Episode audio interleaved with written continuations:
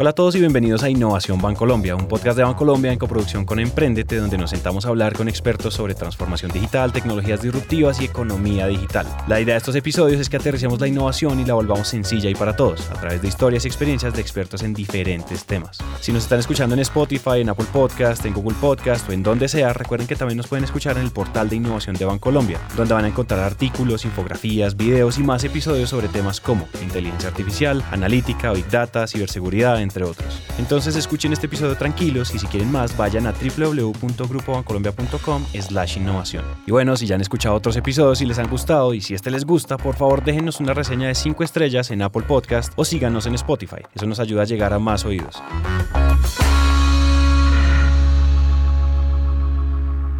Rótalo es el primer marketplace de confianza en Colombia donde las personas pueden vender, alquilar, subastar o regalar sus bienes con mayor tranquilidad y facilidad. Pero ojo porque sobre todo es un espacio corporativo de confianza, en donde son los colaboradores de las organizaciones los que en la misma comunidad interna pueden acceder a los servicios. Y para contarles la historia de cómo una empresa de confianza nace en una empresa financiera, les quiero presentar a Santiago Johnson. Mi nombre es Santiago Johnson.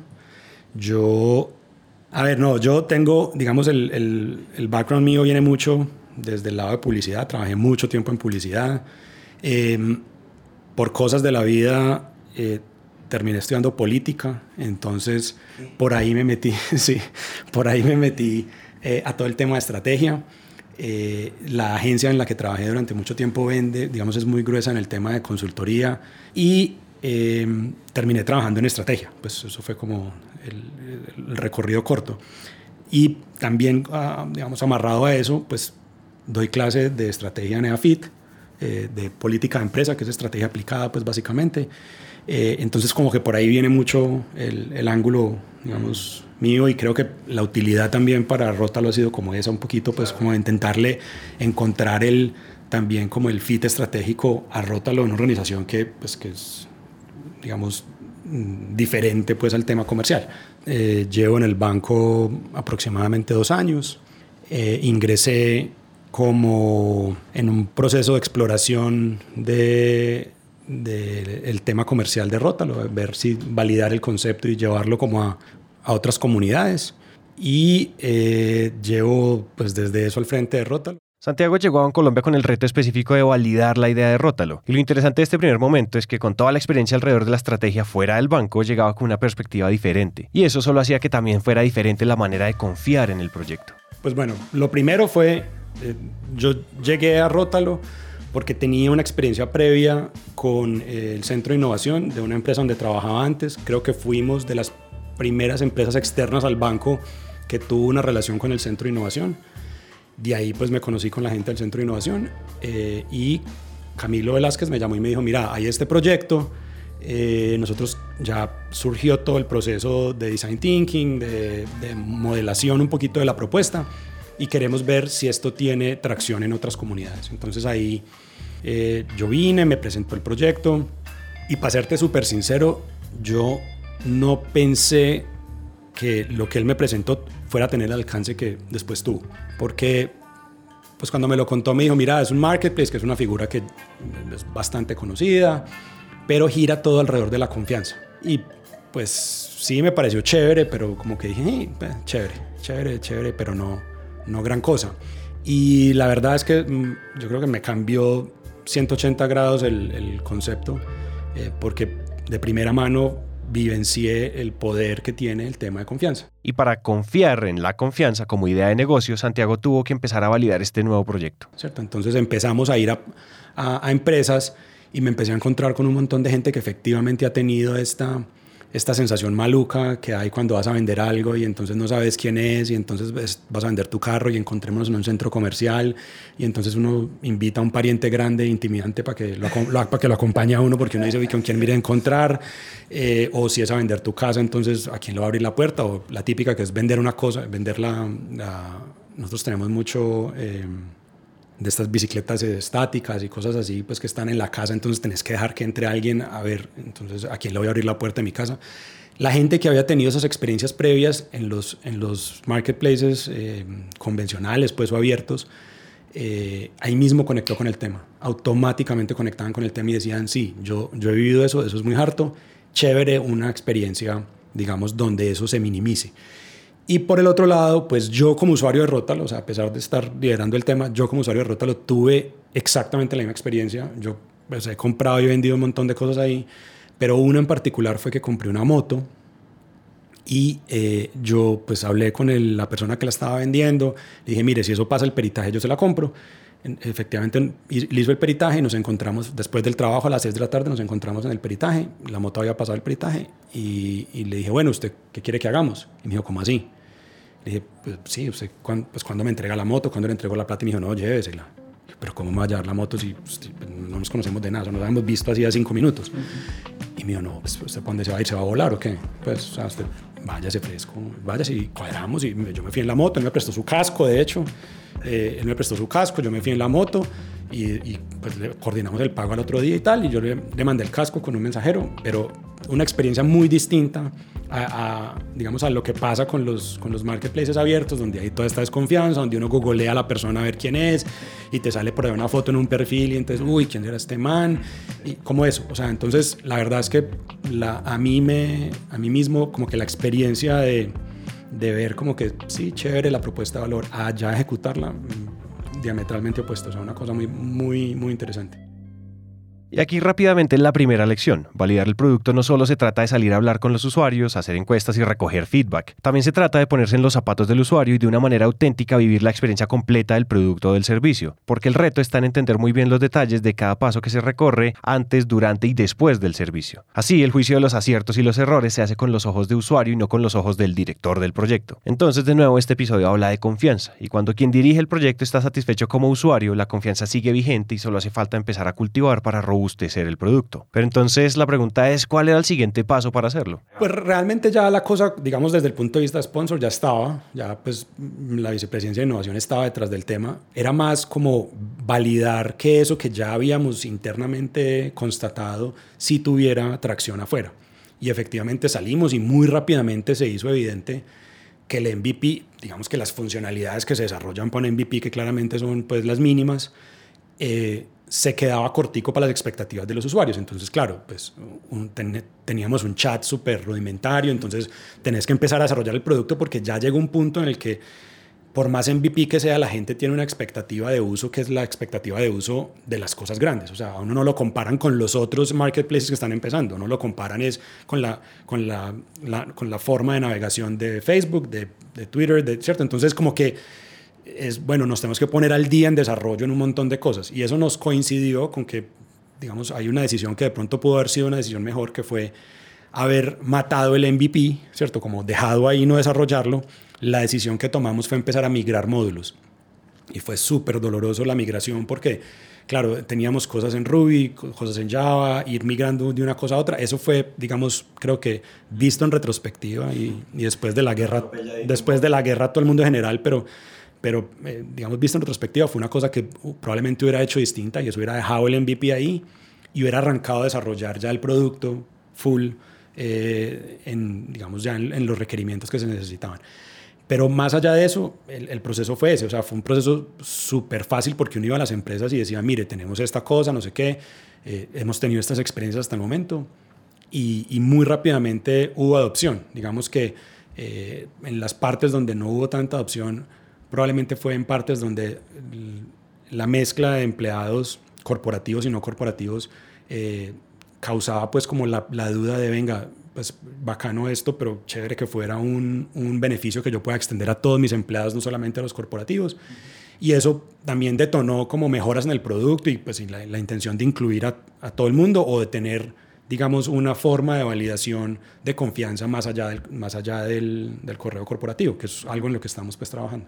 El tema con el MVP o mínimo producto viable es que lo mínimo es que cumpla su función de validación, y hasta entonces Rótalo ya había cumplido con ese trabajo. Y cuando eso ocurre y el usuario empieza a necesitar la interacción completa, es señal de que hay que iterar o crear la solución completa. Bien lo dice Santiago, Rótalo nace a la sombra de un mindset en la que los usuarios reciben interacciones completas, sencillas, rápidas e intuitivas de los otros marketplaces allá afuera. Entonces, a pesar de que sí, mantenerse en modo MVP es muy valioso y estratégico, pues hay que estar muy despiertos para entender el momento del proyecto en el que hay que dejar el MVP a un lado esa respuesta siempre la tiene el consumidor, porque resulta que para ese momento del proyecto, la interfaz terminada era el mínimo producto que el usuario necesitaba para que en realidad se pudiera validar.。。。En un negocio en el cual el pilar principal es la confianza, empiezan a aparecer todos los principios de la economía colaborativa, y es entonces donde se ajustan las tuercas para construir alrededor de un negocio basado en consumo colaborativo. Pues mira, sobre eso, la verdad es que hemos, de hecho, nos hemos validado en bastante literatura. Eh, una, digamos, bastante importante es el, entendimiento de cómo ha ido evolucionando la confianza. La confianza en un principio era eh, entre personas, era directa, ¿cierto? Entre tú y yo, tenía, pues, porque te conozco, porque sé quién eres, no sé qué, puedo dar fe de tu confianza. Eh, a medida que como sociedades y tal fuimos creciendo, la confianza se tuvo que ver mediada por instituciones, entonces alguien decía que vos eras confiable, entonces, digamos, tu cédula te hace confiable, ¿cierto? Como que hay una institución que es el gobierno que da fe de, tu, de confiabilidad, la iglesia, la, eh, digamos, el sistema educativo, un montón de cosas empezaron a validar eh, tu confiabilidad, entonces era una confianza como intermediada por un tercero, ¿cierto? Como que alguien otorgaba esa, esa, esa confiabilidad. Y ahora hay un tema, digamos, de que es, no está mediada, es, es, una confianza de red, ¿cierto? Y entonces un montón de puntos alrededor de eso eh, son los que generan esa confiabilidad. Y basado en ese, digamos, como en ese principio, estuvimos con, con varios, con varios pues, mentores y asesores y hemos llegado a unos modelos, digamos, que para hacer un ejemplo práctico, pasan muy como por lo que, por lo que uno ve ahora en LinkedIn, que es eh, grados de confiabilidad, ¿cierto? Como grados de proximidad, un poquitico como, como este juego, pues, de los grados de proximidad, eh, pero que te van llevando a, digamos, a, a, niveles de acceso también de lo que puedes o no puedes hacer dentro de la plataforma. Entonces creo que para allá va migrando el tema, pero muy dado por eso, por, por los puntos de contacto en esa red que validen tu confianza. Y otra cosa que creo que es importante es que es, es finalmente uno como usuario o como persona, como individuo, quien asume o quien tiene responsabilidad sobre esa confianza. Digamos, la plataforma como tal no, es, no asegura en sí misma nada, sino que pone unas condiciones en las que esa, esa confianza, digamos, se mejora, pero al final del día son individuos, ¿cierto? Y creo que los grupos de apoyo tipo, pues, Wikimujeres o este tipo de grupos de, de, de redes sociales se fundamentan en una cosa muy parecida, ¿cierto? O sea, tú tienes un nivel de exposición y unos privilegios pues que no quieres perder, entonces la gente se comporta, digamos, dentro de unos parámetros, pero sin que haya una mediación realmente de que nadie dice esta persona es o no es confiable, ¿cierto? Sino que se generan unas condiciones en las cuales eso, eso pasa. Esos grados de proximidad de los que habla Santiago hacen referencia a la idea de los seis grados de separación, una suerte de teoría que intenta probar que cualquiera en la Tierra puede estar conectado a cualquier otra persona del planeta a través de una cadena de conocidos conectando a esos dos personas con solo seis enlaces de personas. Y eso sumado al nivel de exposición que también menciona Santiago conforman la receta perfecta para que la confianza no solo se mantenga, sino que también se regule. Mira, yo creo que el nivel de exposición es una cosa súper importante. O sea, el la capacidad de, que es de, no ser anónimo, ¿cierto? Eh, en, una plataforma abierta tú puedes sacar un Gmail y poner un seudónimo y hacer, la transacción de la moto. Aquí no, aquí tienes que estar con tu nombre, apellido, tal, el lugar de trabajo. Eso genera un nivel de exposición que hace automáticamente que la gente se comporte de una, de una manera específica. En el caso del tema corporativo, creo que adicional, pues al menos por, el, por la forma en que estamos creciendo hasta ahora, que es entre empresas, también hay como unos valores compartidos, ¿cierto? Son empresas que de alguna manera comparten ciertos valores, entonces creo que por ahí también hay algo. Eh, y finalmente, eh, entonces el tema de, la exposición y el tema de, la valoración entre pares, ¿cierto? Cuando ya has hecho varias transacciones, entonces esa persona, pues que es el, nivel de estrellas, eso es un componente claramente. Eh, pero si, si respondiste rápido a las, a las iniciativas de otra, pues a, las preguntas de otra persona, si lo atendiste efectivamente, si la entrega, pues, digamos, eh, se dio en buenas condiciones.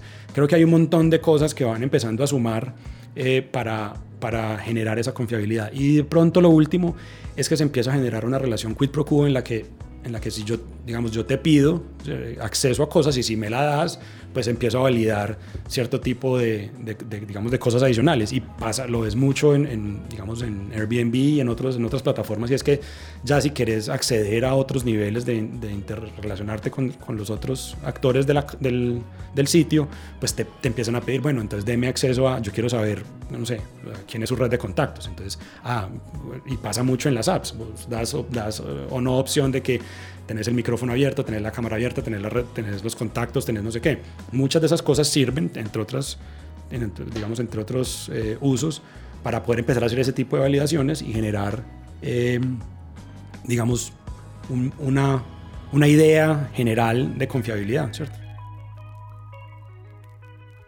Todo eso se resume entonces en tres pilares. Primero, la exposición que va de la mano de los valores compartidos de la organización. Segundo, la valoración entre pares. Y tercero, la relación quid pro quo, que es el intercambio de beneficios para construir esa confianza en las transacciones. Todo eso es una mezcla que se está cocinando hoy dentro de la organización, un cóctel de confianza con muchos ingredientes en experimentación. Hay, uno, hay algunos que están en construcción, de hecho, pues estamos en el proceso de, construir un score de confianza no para ponerle un número a una persona, sino para empezar a determinar, digamos, cómo podemos abrir la experiencia de uso para diferentes, para diferentes eh, perfiles de confianza, ¿cierto? Eh, entonces, voy a poner un ejemplo específico que tenemos ahora y es, nosotros tenemos muchas personas en Sufi que tienen eh, aprobado un crédito pero no han encontrado el carro. ¿Cierto? Entonces, yo de esa persona básicamente sé, incluso más que un corporativo, pues, o sea, sé, ya le hice un estudio de créditos full para prestarle plata a un carro. Entonces, qué chévere que Rótalo sea un privilegio para que esa persona busque un carro, digamos, de, de, buena procedencia, ¿cierto? Que son un poquito lo que, lo que también hace eh, Rótalo ahí. Entonces, se abre, se abre la posibilidad de que estas personas, que no son corporativos, ¿cierto? Que no cumplen ya esa regla eh, inicial, pero que de las cuales sé todo, al menos pues todo lo perteneciente al tema de crédito, pues entonces puedan entrar a la plataforma y buscar un carro, ¿cierto? Entonces, digamos que se, empieza, se, se empiezan a generar como unos, digamos, como, como unas licencias o unas aperturas de diferentes ambientes para, para que las personas puedan entrar sin necesidad, de ser, sin necesidad de ser corporativos. De esa manera también se buscan nuevas fórmulas de validación para que esa torta de mercado empiece a volverse más y más grande y el negocio crezca en tamaño de oportunidad. Porque al final esta es la historia de cómo el mundo financiero abre sus puertas a otras oportunidades de mercado. Pues mira, yo siento que probablemente, y, tengo, un, tengo un, un hándicap de pronto por el hecho de ser una persona reciente en la organización, yo creo que... Eh, yo veo este tema como una, se está invirtiendo un poquito el rol de la banca y, del, y de los comercios y era que yo creo que la banca de alguna manera antes tenía como una, una idea de ustedes hagan negocios allá, que yo estoy aquí cuando me necesiten, ¿cierto? Entonces, yo, ustedes, ustedes mundo real hagan allá negocios y cuando necesiten un tema financiero, cuando necesiten cualquier cosa, yo soy la primera opción. Eh, y ahora yo creo que se está volviendo de ambos lados. Eh, como un terreno gris. Entonces ves muchos comercios, pues todos básicamente, particularmente los, los online, eh, ofreciendo servicios financieros o, trabajando en las adyacencias financieras, ¿cierto? Entonces, eh, ellos, todo lo que no requiera licencia, y de hecho Jeff Bezos lo dijo abiertamente, dijo, yo voy a trabajar en todo lo que, en las adyacencias financieras, en todo lo que no requiera licencia. Eh, entonces ellos aceitan su modelo de negocio en, en ambas puntas con, con, cosas financieras y creo que eso está obligando a que los bancos replanteen un poco su rol y que, y que pues, simplemente pongan un espacio donde los negocios se gesten, donde se den los negocios para tener los servicios financieros ahí detrás, ¿cierto? Entonces creo que eso, estamos, estamos como asistiendo al principio de eso, ¿cierto? Un poquito, y, lo ve uno pues, en, muchas plataformas. Y es que hace no muchos años el mundo financiero tenía una cierta exclusividad que los hacía lejanos e inalcanzables. Y Rótalo es una manifestación de cercanía y de transformación. Pues yo, yo creo que tiene mucho más que ver, pues y, en estos días, eh, no sé si, si, si sea pues coincidencia, pero se habla más como de tech fins y es que todas las, todas las tech se están volviendo fins porque se dieron cuenta pues que esta punta era interesante, ¿cierto? Entonces, Em, y, creo que eso es lo que está pasando. Nos estamos encontrando en un, en un, en un, gris, ¿cierto? Eh, todos creo que peleando de alguna manera por la interacción del, usuario, del cliente, o porque ya, es que ya no es mi cliente o el cliente del otro, es como una persona que hace negocios y que el que esté ahí parado para ofrecerle las posibilidades de hacer negocios, pues eh, tendrá, ese, tendrá ese negocio, ¿cierto? Entonces, por eso te digo, creo que ellos se están, el, comercio se está viniendo para acá y, creo que el, el rol mm, por defecto de los bancos va a ser moverse hacia allá, hacia, hacia poner plataformas, a facilitar plataformas para que los negocios se den eh, y estar ahí paraditos de primeros. Y ese es el camino que recorren Bancolombia y Santiago con Rótalo, liderar proyectos y ser de esos ágiles y primeros en la carrera de la transformación. Es por eso que se toman este tipo de decisiones estratégicas de intraemprender. Y pues dicho eso, no se podía escapar la pregunta de ¿qué cosas hay que hacer para empezar una empresa dentro de otra empresa? Pues mira, yo creo que una cosa importante de hacer empresa dentro de empresa es tener un sponsor bueno, ¿cierto? O sea, tener una persona pues, que te crea, que te empuje, que, que, que te exija eh, y que te venda internamente, porque, digamos, sobre todo en una organización tan grande como esta, pues uno no está en la realidad de las otras personas. O sea, uno todo el mundo aquí vive una realidad pues súper específica y súper independiente. Entonces, que la gente sí entienda para qué, por qué, cuál es el alcance, cuál es la intención estratégica, eso me parece fundamental, porque si no, no te ven, ¿cierto? Entonces, lo segundo creo que es conseguirse apóstoles. A nosotros nos tomó bastante, creo que también en el cambio de tecnología y tal, nos tomó bastante empezar una atracción eh, comercial interesante, pero una vez uno encuentra a alguien para, la que, para el que uno tuvo sentido, esa persona solita se encarga pues no solamente de ayudarle a uno, sino de volverse un apóstol con los demás para el crecimiento. Entonces, efectivamente, después de un tiempo empezamos a tener gente que como que nos dio internamente la oportunidad, se dio cuenta que le funcionaba comercialmente, que tenía sentido para empezar otras conversaciones distintas, para empezar estas conversaciones, lo que te estoy mencionando. O sea, ya no llegas con el portafolio de banca convencional, sino que llegas con una cosa distinta y la gente, eso, pues como que la gente le, le, pone atención, eso te genera la posibilidad de sentarte con otros interlocutores de otras compañías que nunca te sentabas porque pues siempre llegabas con el tema de nómina o con el, digamos, llegabas por el lado de finanzas, ¿cierto? Por el lado financiero, por el controller, por no sé quién. Ahora podías llegar con la persona de innovación o por un área más comercial o por, ¿cierto? Por otro tipo de entonces te da unos accesos distintos, definitivamente te ponen unas conversaciones distintas. Y eso, eso yo creo que ha sido fundamental, o sea, el hecho de poder encontrarse con, con personas como que, como que lo entienden a uno, o sea, como que hacen clic con uno y que entienden, ah, ya, ya vi esto, para dónde va, esto me puede funcionar. Eh, eso ha sido fundamental, fundamental para nosotros.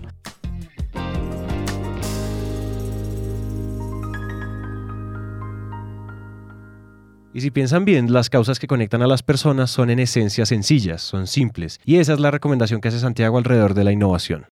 Pues sabes que yo creo que todo el mundo cree eh, y, digamos, pasa, pasa desde el punto de vista de estrategia y creo que también de emprendimiento, que uno tiene que tener una idea súper original, o sea, que es una cosa inédita, nunca antes vista, chocoloca, que la va a reventar. Y rara vez es cierto eso. O sea, normalmente son cosas mucho más sencillas, bien ejecutadas. Pues, o como que encuentran la sensibilidad de una cosa específica. Entonces creo que, creo que no, uno no tiene que tener una idea salvaje, porque de hecho, pues si lo ves, un, marketplace, pues es una cosa súper sencilla. Eh, el tema de confianza, pues creo que también, por descontado, si uno se lo cuenta, uno dice, sí, claro, para hacer negocios hay que tener confianza. Pero ser capaz de materializarlo, tener el juicio como para empezar a encontrar cuáles son los drivers de ese tipo de cosas, eh, lo que uno puede hacer y lo que no, eh, que, que, puedes que haga clic. O sea, te voy a poner un ejemplo súper trivial y muy bobo, pero en, ya por dos años seguidos hemos hecho en octubre eh, que la gente venda sus disfraces, ¿cierto? Una cosa como tan boba como eso ha generado un tráfico impresionante porque, claro, todos tenemos de los hijos y de no sé qué disfraces guardados en un closet que uno no sabe repetir, ¿cierto? Entonces, de nuevo, son cosas pequeñas que hacen que se haya movido mucho Rotor. Entonces, no son la super idea. Realmente creo que eso es como algo que es muy desmitificable y es que no tiene que ser la, la, cosota. Es más bien una idea, digamos, que sea relevante para las personas, que, que le, encuentren, que le encuentren uso eh, y que uno sea capaz de ejecutarla como con detalle. Ah, no, es, total, es que es totalmente ejecución. Para terminar, Santiago nos deja con una lección que le llega a los emprendedores, a los intraemprendedores e incluso hasta a los corporativos que cada vez más tienen que mutar a procesos más ágiles. Pues sabes que yo creo que hay una cosa y es nosotros mm, desde el principio sabíamos que teníamos un, digamos, un concepto interesante, el tema de confianza, eh, como que rápidamente, como te conté ahorita, nos dimos cuenta que era una cosa interesante, pero eso se puede ejecutar de mil maneras. O sea, eso puede tener mil sabores distintos, ¿cierto? Y ahí en el, en el ejercicio de desarrollar nos tocó tomar varias decisiones eh, difíciles porque son muy inciertas, pues porque uno la verdad no tiene tanta visibilidad sobre el futuro ni nada, em, que implicaban unos costos eh, de trabajo, de plata, de muchas cosas, pero que nos permitían ser flexibles, ¿cierto? Para poder buscar ese sabor, o sea, para poder decir, venga, es el tema de confianza chévere, pero esto se ejecuta así o se ejecuta así o tomamos esta decisión. Entonces creo que en la capacidad de, digamos, en, el, en, permitirse a uno ser flexible, creo que hay un aprendizaje grandísimo, porque uno no sabe qué viene, o sea, uno no sabe la, uno no sabe la gente cómo se va a tomar lo que uno hace. Entonces nosotros hacemos a veces, diseñamos una experiencia, eh, la sacamos a producción y cuando de pronto decimos, uy, no, esto no, no funcionó tan bien. Y nos toca devolvernos o nos toca replantearla o nos toca, ¿cierto? Entonces es mucho como de tener la capacidad de, de, de, darse uno la capacidad de ser flexible. Porque si uno hace apuestas muy gordas o diseña full la experiencia porque uno cree que uno la tiene clara, lo más probable es que se equivoque. Entonces es darse como la oportunidad de, yo creo que de diseñar hasta, hasta el mínimo viable, o sea, seguir trabajando como en modo mínimo viable siempre, ensayar cosas, ensayar cosas que uno, si no le funcionan, pues las baja y si le funcionan, las mejora, ¿cierto? Pero darse la capacidad de ensayar, creo que eso es, eso es fundamental.